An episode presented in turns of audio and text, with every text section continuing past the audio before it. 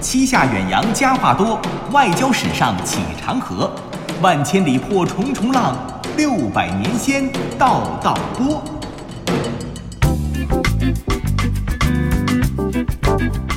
历史也是知识，观点也有笑点。欢迎收听小型对谈脱口秀，藏也藏不住。各位好，我是李晓东，坐在我身旁的依旧是滴川。大家好，我是刘滴川。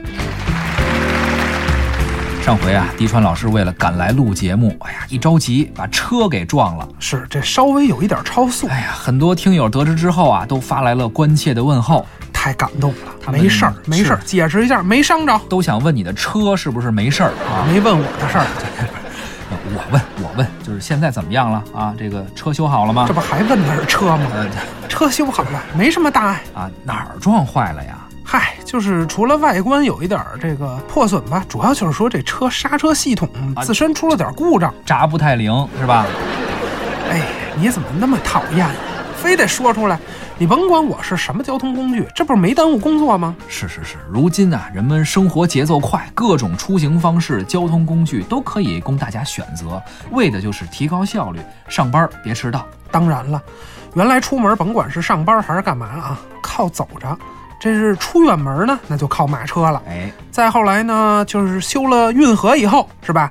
这个可以长途坐船了，那就有了船嘛。同时呢，更加高效的出行方式，让我们可以能够去到更远的地方啊。嗯世界变得越来越小，地球的各个角落都被连通起来了。没错，呃，我们最近聊的是郑和下西洋嘛，嗯，这个啊，就是一个发现世界的过程，也是把地球原来散落的各个文明连接在一起的这么一种探索。没错。上期节目呢，咱们聊的是郑和和生产他宝船的那个龙江宝船厂。可惜这个龙江宝船厂啊，这我也没去过，以后有机会还真是应该瞧瞧去。哎虽说咱没去过啊，但是只要你留意，其实关于宝船厂的新闻一直都没有停过。哦，一直有报道是吗？哎，先是零六年的时候，龙江宝船厂的遗址被国务院核定为第六批全国重点文物保护单位。然后呢，二零一二年的十一月，南京龙江宝船厂又作为中国海上丝绸之路项目的遗产点之一，列入了中国世界文化遗产预备名单。反正都是好消息。是，现在宝船厂虽然是没有了，这遗址都成香饽饽了。那反过来，咱再说，这遗址都能成为香饽饽，这宝船厂它可是因为宝船才出的名儿。那当然。那可想而知，这宝船得有多牛啊！这实在是很容易激发我们的想象嘛。是说到郑和船队，郑和上期节目我们已经说了啊，说了他传奇的经历以及他特别的冒险家、旅行家的这样一个家庭出身。啊是，那说了郑和，确实咱不能不提郑和的船队了。没错，这就跟今天一样啊！今天作为一个中国人，你说你可能没听说过辽宁舰吗？嗯这不可能吧？那别管你是熟悉不熟悉，起码你都知道。是，那是咱中国第一艘航母，没人不知道。其实啊，就像作为二十一世纪的中国人，你不可能不知道辽宁舰一样。作为活在历史当中的中国人，我们也同样应该知道历史当中我们中国的旗舰，也就是郑和的宝船。行，那你下边给介绍介绍吧。行，郑和下西洋啊，郑和的船队到了什么爪哇呀、苏门答腊呀、古里。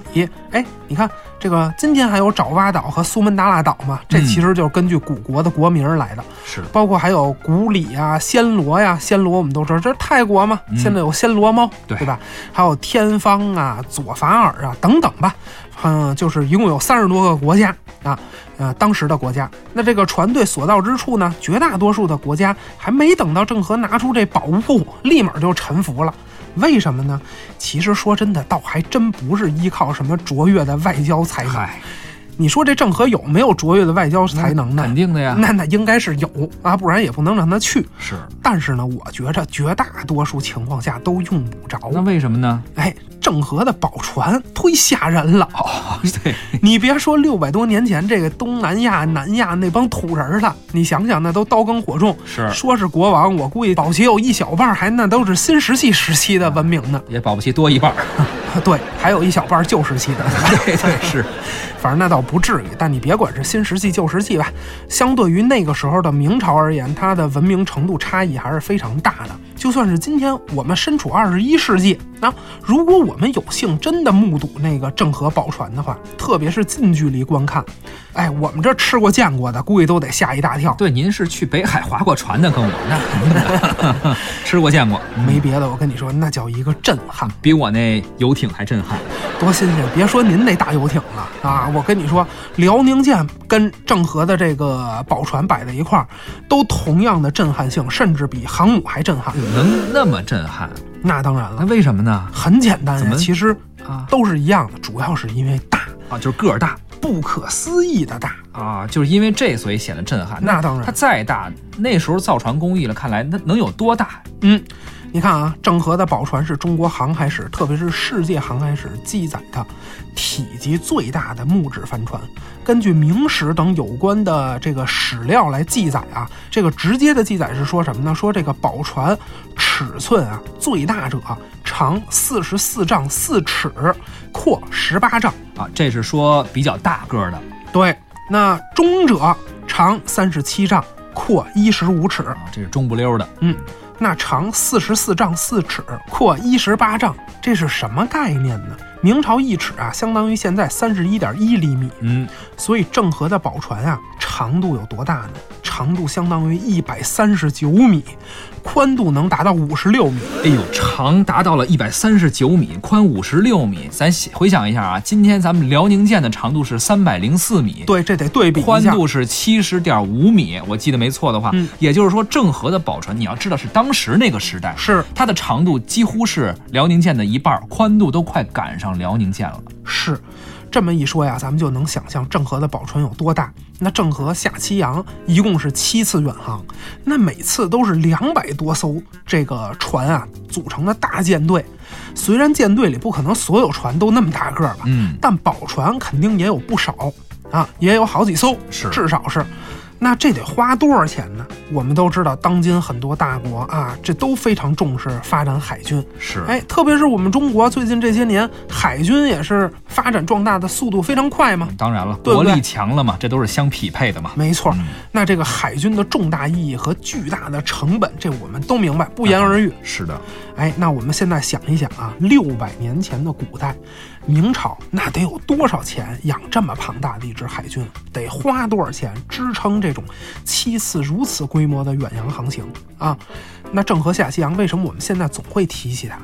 它的历史意义是什么？我觉得这个真是不用多说了。成本之高，声势之浩大，还有历史意义之伟大，真的是很难用语言去表达。而且啊，还有一点啊，就是这个当时啊，当时和今天这同样都是大船，这没有太多的可比性。那当然，嗯，当然咱们不是说这科技水平的啊，但是最主要的说是什么呢？因为今天的这个舰船那都是钢铁制造的，钢铁铸造的，对不对？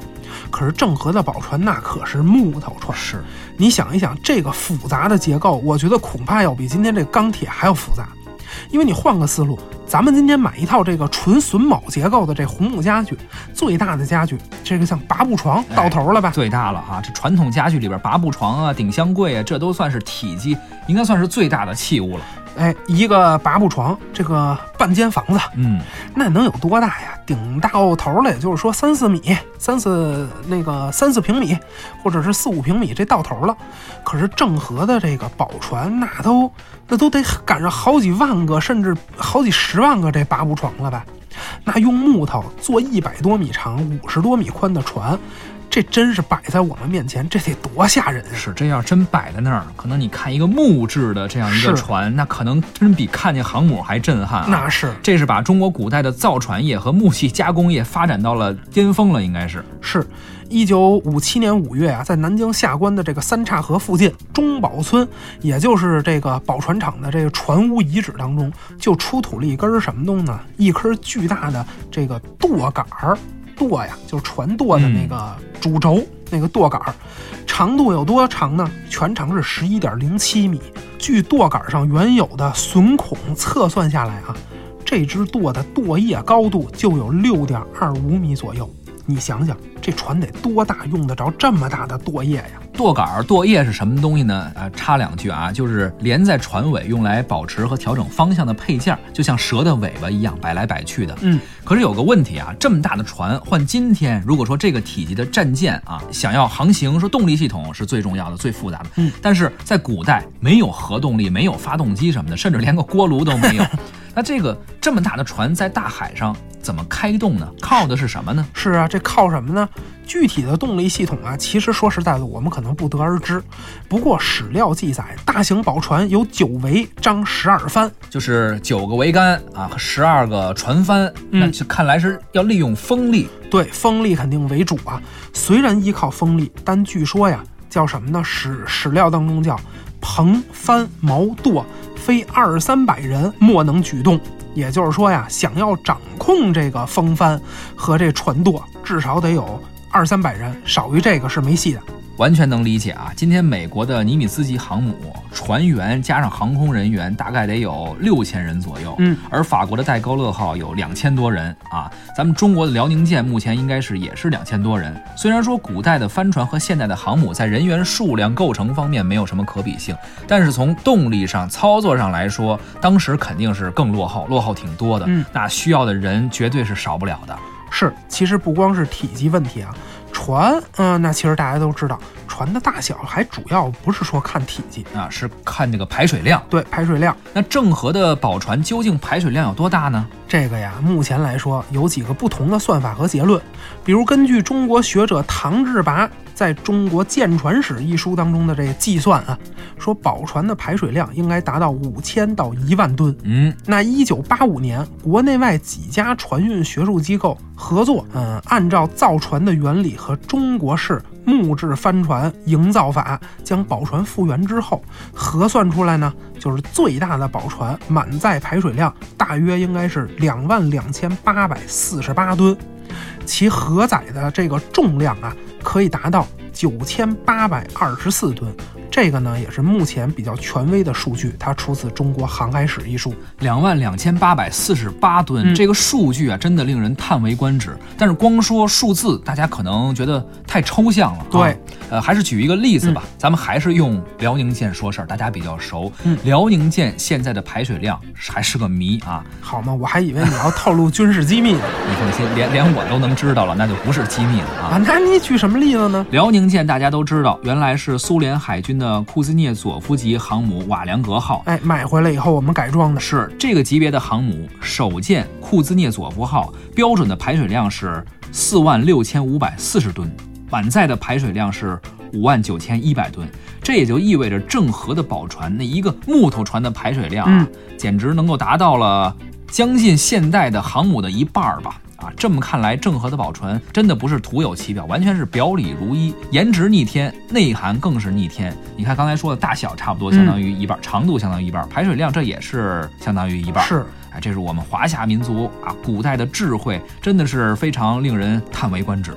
在当时的技术发展水平之下呀，确确实实太不可思议了。而且呢，我还看过一些资料，说西方的木质帆船同时期的十三到十七世纪的欧洲。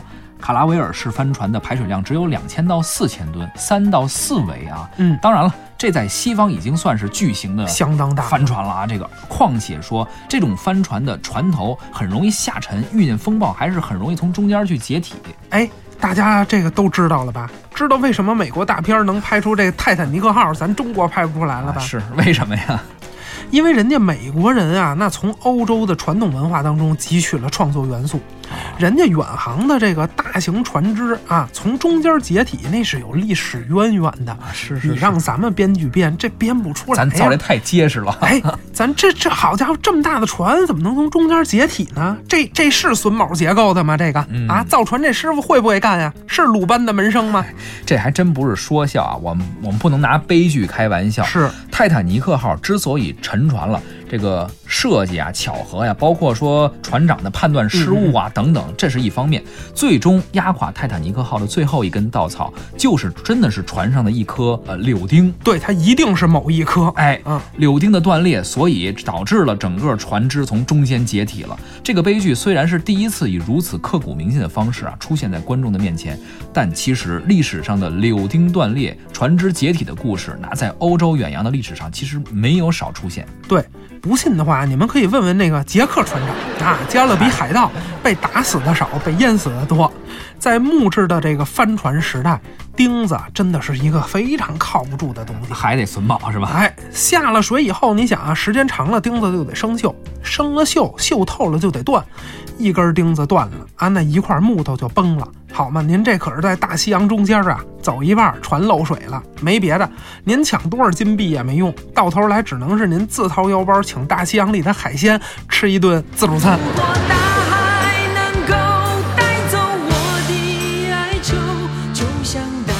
又得说到工匠精神和古人的智慧。在以木头为主要建筑材料的时代，我们中国发明并且普遍采用的榫卯工艺，可以说是将木头这种材料的一切材料优势啊，都优化到了极致。我们说榫卯结构啊，是中国古代家具啊、建筑啊等等很多器物的灵魂。其实也包括这个造船业，木构件上突出的这个榫头和眸眼儿凹进去的这眸眼儿，看似是简单的咬合，那就能把木结构结合在一起。可是由于连接构件的这个形态不同，由此呢又衍生出了千变万化的组合方式。是。榫卯结构最初出现的时候是在建筑当中，我们现在去关注它，可能也是因为明清的一些家具啊，或者一些建筑。但实际上，它的出现历史是相当悠久的，从远古时期、新石器时代就已经有了。哦，这什么时候呢？榫卯结构考古发现啊，最早可以追溯到七千年前的新石器时代，浙江省余姚市的河姆渡文化遗址中就出现了原始居民的木房子。哦，可以河姆渡遗址。从出土的大量木构件的这些东西中吧，不难发现啊，当时我们的祖先已经开始用榫卯结构。在之后的发展历史中，榫卯结构也是伴随着中国古代木构建筑的发展而逐步的发展起来。是啊。那在秦汉的时候，中国的造船业也迎来了历史上的第一个高峰，也就是从这个时候开始，因为新的更大的那种楼船啊，嗯，不可能说由整块的木头或者几块木料直接制成啊，它不是翻板或者独木舟了。对，您说那太小了，嗯，这大船必须得需要很多的木材，用这种非常复杂的方式去进行连接，而这种复杂的设计就在其中，就是榫卯结构。是，所以榫卯结构也就是从大概这个时候开始啊，应用到。到了造船业当中是，而且其实必须要说一点是什么呢？就是榫卯结构，它其实不光是结构，嗯，不光是功能和结构的统一，它更是我们中国传统工艺美学和中国传统的生态观的一种统一，讲到文化上的事儿了。是啊。榫卯，它可以是中国这个传统木质工艺的缩影。榫卯结构严丝合缝，而且呢又不着痕迹，露不出来。它隐藏着古人的价值观和世界观。木质的这个部件与部件之间以榫卯结构连接在一起，在不同角度的这个力量相互作用之下，它是相互抗衡，嗯，然后才产生的这种咬合力，从而塑造了这个坚固结实的这么一个整体，这样一个统。一的一个承受力，而从外观看来呢，它又是整齐对称的，力量是含而不露啊，相生相克，以质为衡啊。那以木材本身的力量作为。制衡的这么一种力量，嗯，而并不是使用说像西方那种使用什么铜皮呀、铁钉啊等等这种金属来保持它的坚固性。是你说的事儿，我想起跟那个西方人爱用刀叉，然后咱们爱用筷子，对，其实道理也差不多啊，是是不同的呃世界观，不同的一种思想的体现。对对对，那所以说呢，其实正是这个榫卯结构，它其实就饱含着什么呢？就是顺应木质的本质而制成的啊。这样呢，那它实现的是什么呢？其实它体现的是我们中国人自然和谐共处的这样一种世界观。是，其实这种世界观还真的不仅仅是形而上的理念啊，它同样也具有形而下的功能。没错，正是因为榫卯结构延伸到了造船业，木材的榫接工艺才大大的提高了船体的强度，增强了船身的安全性和可靠性。嗯，其实呢，这就是今天我们看海上丝绸之路上，海底下可能还有很多沉下去的商船，是啊，Made in China 的。你看看这些沉船，它虽然是沉没了，但是几乎无一例外的都是属于什么情况呢？就是你可以把我淹没啊，那是可能因为自然条件等等原因。对，比如遇见大风浪了，是，嗯，就是你可以将我击沉，但是你休想把我击碎。这些船大都是因为吨位不够大啊，刚刚说了，可能因为台风等等原因、恶劣天气被掀翻，然后才去沉没的，而不会是因为掀翻的更多的，不会是因为咱们的技术的原因。是它不是，这这就跟西方有一个比较大的区别，西方的这船啊，可能更多的是自我解体。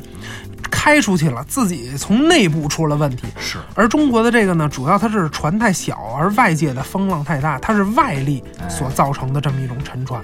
其实啊，也正是因为这种制造工艺，当时啊，嗯，还有强大的这个我们说综合国力作为支撑，必须的啊，以及这个卓越的这个科技水平，这才支撑了六百多年前郑和下西洋，郑和的船队穿越印度洋的这个狂风恶浪，将我们华夏文明的影响力推广到了印度洋、太平洋沿岸的我们刚才说的那个三十多个国家和地区。历史也是知识，观点也有笑点。郑和下西洋的宝船究竟有多大？榫卯结构的奥秘与历史有哪些？中国最早的海军始于何时？中国四大古船各有啥特点？这个藏也藏不住。聊聊七下西洋的往事，看看乘风破浪的宝船。今天呢，咱们既然要说船，咱们是不是也应该聊聊中国古代的造船业？嗯，正好咱们之前一直在说旅游出行经常会用到的那些交通工具。对对。那在古代，作为交通工具的船，也不可能只有宝船一种。那肯定啊。郑和的宝船虽然是古代造船史啊，这个航海史上空前绝后的巨无霸吧，但其实啊，它的船型本身并不少见。嗯，这就是我们中国古代很典型的一种船，叫什么呢？浮船。浮船，这是一种古代的海船的船型，对，船头尖，船尾宽，两头上翘这么一个造型啊。这一类船都叫做浮船。是。啊，比如说啊，包括后来我们都知道戚继光抗倭嘛，对不对？戚继光的海军用的就是这种浮船，只是说跟前面我们说郑和下西洋的这宝船大小有差异，但是从结构上啊、设计上的这个理念，嗯，并不大。当然了，这种船在古代主要是用于军事用途，基本上都是古代军舰专用。对，那肯定的，老百姓自然也采购不起啊。是，其实说起来，要说我们中国古代的造船业，在以木头为主要材料的时代，绝对是高度发达的。而且事实上呢，海军的出现，海防啊、江防的这个需求，一直是我们中国古代造船业发展的一个重要的原动力。对，军用装备的水平绝对是一个国家最高生产技术能力的体现，军需也一定会在很大程度上倒逼这一行业的发展。嗯，都是这样的，军队的订单多嘛。嗯。那因为我们中国啊，很早就有海军了嘛。当时那个时候的海军啊，其实更多的应该叫河军，毕竟当时的水战主要是发生在河里。那是，所以当时很多并不叫海军，叫水军，是吧？对对对。包括赤壁之战，大家都知道啊，著名的古代的一个以弱胜强的水战，刘备和孙权烧了曹操的八十万水军。其实不是水军，人家是陆军，但是给绑一块儿了，八十万大军啊。当然更多的也是水军，都是凑出来的。凑出来凑数，非常水，非常水啊，很水。对，不过呢，历史上最早的水战啊，其实不是刚才你说的这个赤壁之战。我们都很了解赤壁之战，是。但最早的水战发生在什么时候呢？鲁襄公二十四年，也就是公元前五百四十九年。哦，当时是怎么回事呢？《左传》襄公二十四年里就记载了中国历史上最早的一次水战。这样，我们先听一听啊，然后继续聊。据《春秋左氏传》襄公二十四年记载：夏，楚子为周师以伐吴，不为军政，无功而还。齐侯既伐晋而惧，将欲见楚子。楚子使为启将，如其聘，且请期。其射，搜军时，使客观之。臣闻子曰：“齐将有寇，吾闻之。”兵不齐，必取其足。秋，齐侯闻将有进师，使臣无宇，从为启将如楚，辞且起师。崔杼率师送之，遂伐举，亲界根。会于夷夷，将以伐齐，水不克。冬，楚子伐郑以救齐，门于东门，次于吉泽。诸侯还旧政。晋侯使张革辅力至楚师，求遇于政。郑人无晚射犬，疾。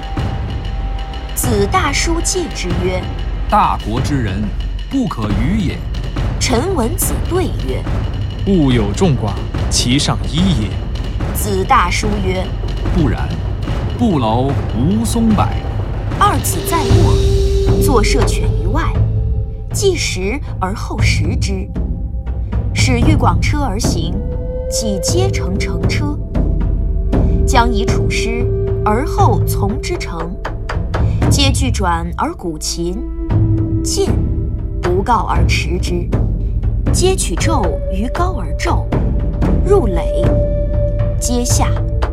博人以头，收琴携裘，拂带而出。皆超城，抽弓而射，既免，复俱转而鼓琴，曰：“公孙，同城，兄弟也，胡在不谋？”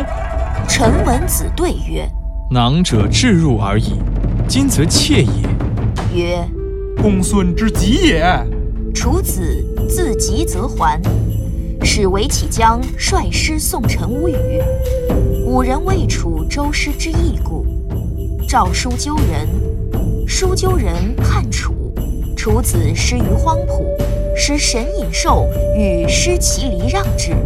书纠子敬逆二子，而告勿之。且请受盟。二子复命，王欲伐之。韦子曰：“不可。彼告不叛，且请受蒙，而又伐之，伐无罪也。”孤归西民以待其卒，卒而不二，吾又何求？若犹叛我，故此有庸。乃还。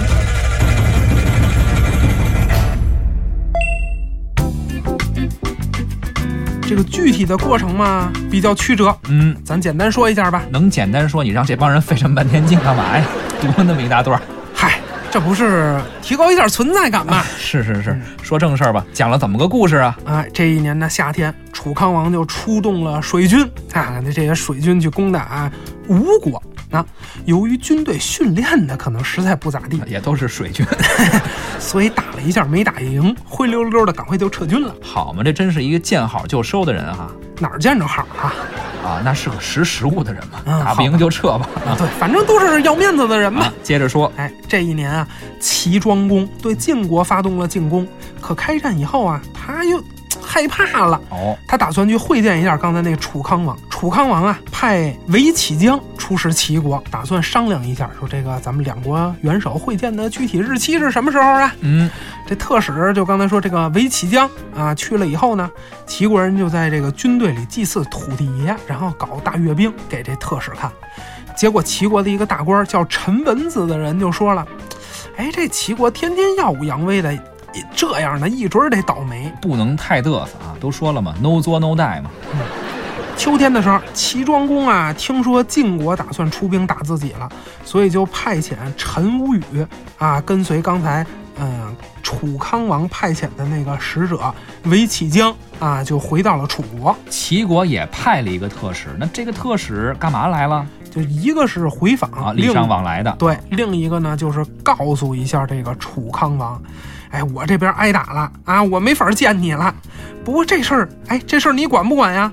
你你得出兵啊！你你这还简单说一下，我听着可够乱的，这打来打去的。我跟你说，还有更乱的，要不怎么春秋战国它那么乱呢？是跟着鲁襄公又和谁呢？和晋平公、宋平公、魏商公、什么郑简公、曹武公，反正一大堆吧。记不住了，别说了啊！一大堆这些人吧，组成了一个大联军啊，在。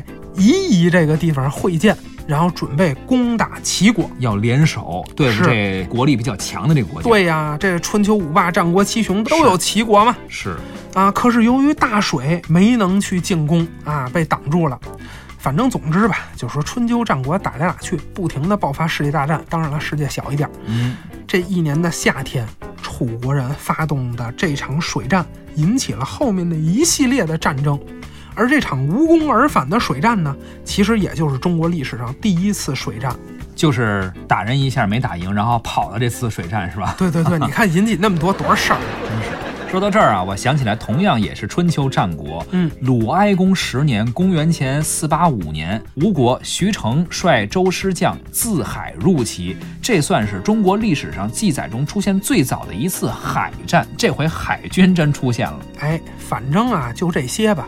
这说明中国古代起码在春秋战国的时候，国家就因为军事需求而开始采购战船了。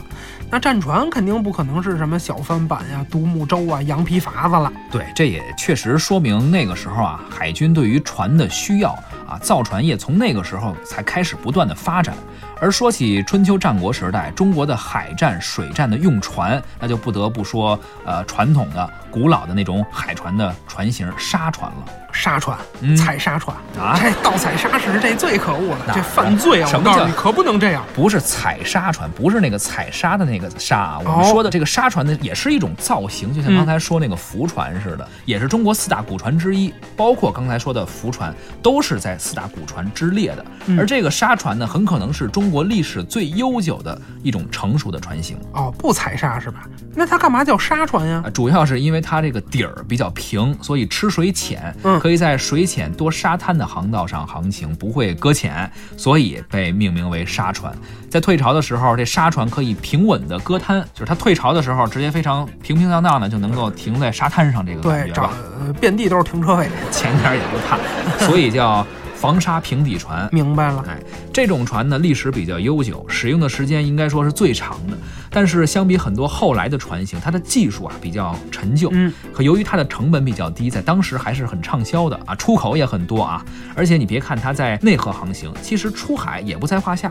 早在南北朝的时候，从中国往返日本和朝鲜的海船就都是这种沙船。到了上世纪六十年代的时候，我国的沿海很多地方啊，还有很多人在使用这种沙船的船型。哦，那这个历史真的是太悠久了。是，其实呢，同样历史悠久的还有一种叫广船。哦，另一种这个船型。哎，顾名思义，这广船呀，产于广东，它哦也是四大船型之一，跟沙船可能诞生的时间是差不多的。它的优点就是适合海运，沙船是平底的啊，而这广船正好相反，它的船底特别尖，在海上呢，它能够非常大频率的摇晃，摇晃的很快。正是因为它能够随着波浪去摆动，嗯所以它不太容易翻船明白了，广船这个这个我得记好了。啊。你你记它干嘛呀？其实我跟你说，我也容易晕船，哎呦，所以像我这种人呀、以后买游艇的时候绝对不能选这个船型。你还买游艇呢？我得翻过来看看船底儿，看看尖不尖，尖的我可不能要。是，那你就直接买一平板床就可以了，买一硬点儿的垫子啊就够了。你买什么游艇啊？干嘛呀啊？？床我有啊，床你是有啊，我的意思是你买一个硬点儿的床垫子再睡啊，这样的话呢，不至于睡太死，床太舒服了，容易做白日梦。你清醒点啊，别老跟我是吧？惦记着买游艇。你呀、还真是不能跟你一块儿买游艇，容易买错了。以后啊，如果我真是有钱了，这样得了，我送你一艘游艇我给你瞧瞧。啊，你能有这好心呐？啊，哎，我不仅送，我还得照着这个我们仿照中国传统的四大船型当中的最后一个叫鸟船的这个船型，哎呦呵，我专门给你定制一个得了。不是送我只鸟吧？哎，到时候我专门修造修造你。好嘛，鸟船这也是四大古船之一呀、啊！你能不能修造着我，咱先放一边儿。为什么你要送我鸟船呢？哎，鸟船啊是明清时期浙闽粤沿海的一种小型快速船啊。无风时呢，这船可以用桨；有风的时候张帆。那么适用于沿海航行。古代的浙江，我们都知道鱼米之乡嘛，是当地人觉得最早啊是鸟把这个稻谷的种子衔过来，这样他们才有了美好的生活，所以就把这种小型快船的船头做成了小鸟的这个鸟嘴的形状。跟我请你坐那游艇登那鸭子船不是有异曲同工之妙吗？我我就说我请你那是有渊源的那船嘛，啊，打住吧，到时候啊，我就让你看见这个鸟船，真正的主，要是为了让你想起那么一句古话什么话呀？“燕雀安知鸿鹄之志好嘛，您甭管燕雀不燕雀的，反正你送我嘛，白来的嘛。我先落一游艇，一言为定，你可别说话不算数”。啊。哎，那你等我先有了钱的吧，反正这都没影儿的事儿。哎，要不然你先，你先送我一床垫儿得了。合着您家真没床是吗？我有床啊，但是我也没说我有床垫儿嘛。呃，再说我就算有，也可以再再多落一个嘛。你别多落了，合着平时您就睡床板上，你不硌得慌吗？哎，不怕硌，省得我老做梦。啊，净做着发财梦了啊！清醒一点好啊，同志。是关于咱们这个船的事儿啊，今天就先聊到这儿哎啊，，这还没下西洋呢，还没走呢，啊，这还能不能出发了？这个，正所谓造船技术哪家强？江苏南京找郑和啊这押韵吗，老大？啊！郑和带你下西洋嘛，这就押上了。甭管押不押韵吧，今天咱就先聊到这儿了。下期节目咱们真得继续聊郑和，真得聊下西洋了啊！哦，这回下的是西洋，不是北海哈。不知道能不能出发得了。好，那今天呢，咱们就先聊到这儿。您可以关注微信公众号“藏也藏不住”，或者下载中央人民广播电台的官方音频客户端“中国广播 APP”，收听我们更多精彩的节目。小东和滴川代表我们的节目演播，张倩、贾楠、陆凯，感谢您的收听，咱们下期再会。再会。有一首歌唱特好啊，这歌词儿很感人，哦叫“我可以划船不用桨，我可以扬帆没有风向，我可以离开好朋友，因为我一生全靠浪。”哎，有这歌吗？你刚编的吧？不是，它确实反映出一些问题。就是咱们说船啊，在过去划船真的是得靠船桨，包括也得靠风啊，不能光靠浪。哎，当然了，这都是行船离不开的，对，就如同人离不开朋友啊，不能光靠自己一个人浪嘛。如果说藏也藏不住是一艘小船的话，那咱俩就是双桨，嗯缺一不可，得一块儿使劲儿。如果说咱俩的友谊是一艘大船，那我就是帆，哎呦你是风，嚯，你给我动力，助我前行。你自己默默无闻啊，没有人注意到你嘛。你别这么说，过奖了。哎，如果说咱俩的友谊是一艘巨轮啊哦，，巨轮了。我要是那蒸汽机，你就是燃料，哎你是燃烧了自己，却推动了我，我就靠你帮衬。哎呀，过誉了，你太客气了。我只是做了我应该做的啊，还是你成就了我吗？是你扶持了我。大恩不言谢。哎呀，哎呀，未来有什么用得着兄弟的，我甘道徒弟。是是是，咱俩不说这个了啊。嗯往好了想，未来有什么好事儿、荣誉，那都紧着你先来，都是你应得的。没有没有，我我往后，小东老师我往后。哎呀，啊没有小东老师，你就没有我的今天。没有滴川老师，我现在根本找不到方向，还是真的你，还还得是得是你。你哎呀，你别谦虚，别客气真的真的真的。两位老师，该吃盒饭了，先到先得哦。只有一个鸡腿，哎呦，要嫁给谁这个呢？这这我肯定。这这得是我的呀，这个不行，什么什么什么就是你，我说话了吗？我管你说没说话，这我哎，你站住！你敢动我的计划，跟你拼了！谁跑得快算谁的？哎呦，气死我了！我可以扬帆没有风向，但是朋友啊，当你离我远去，我却不能不燃烧。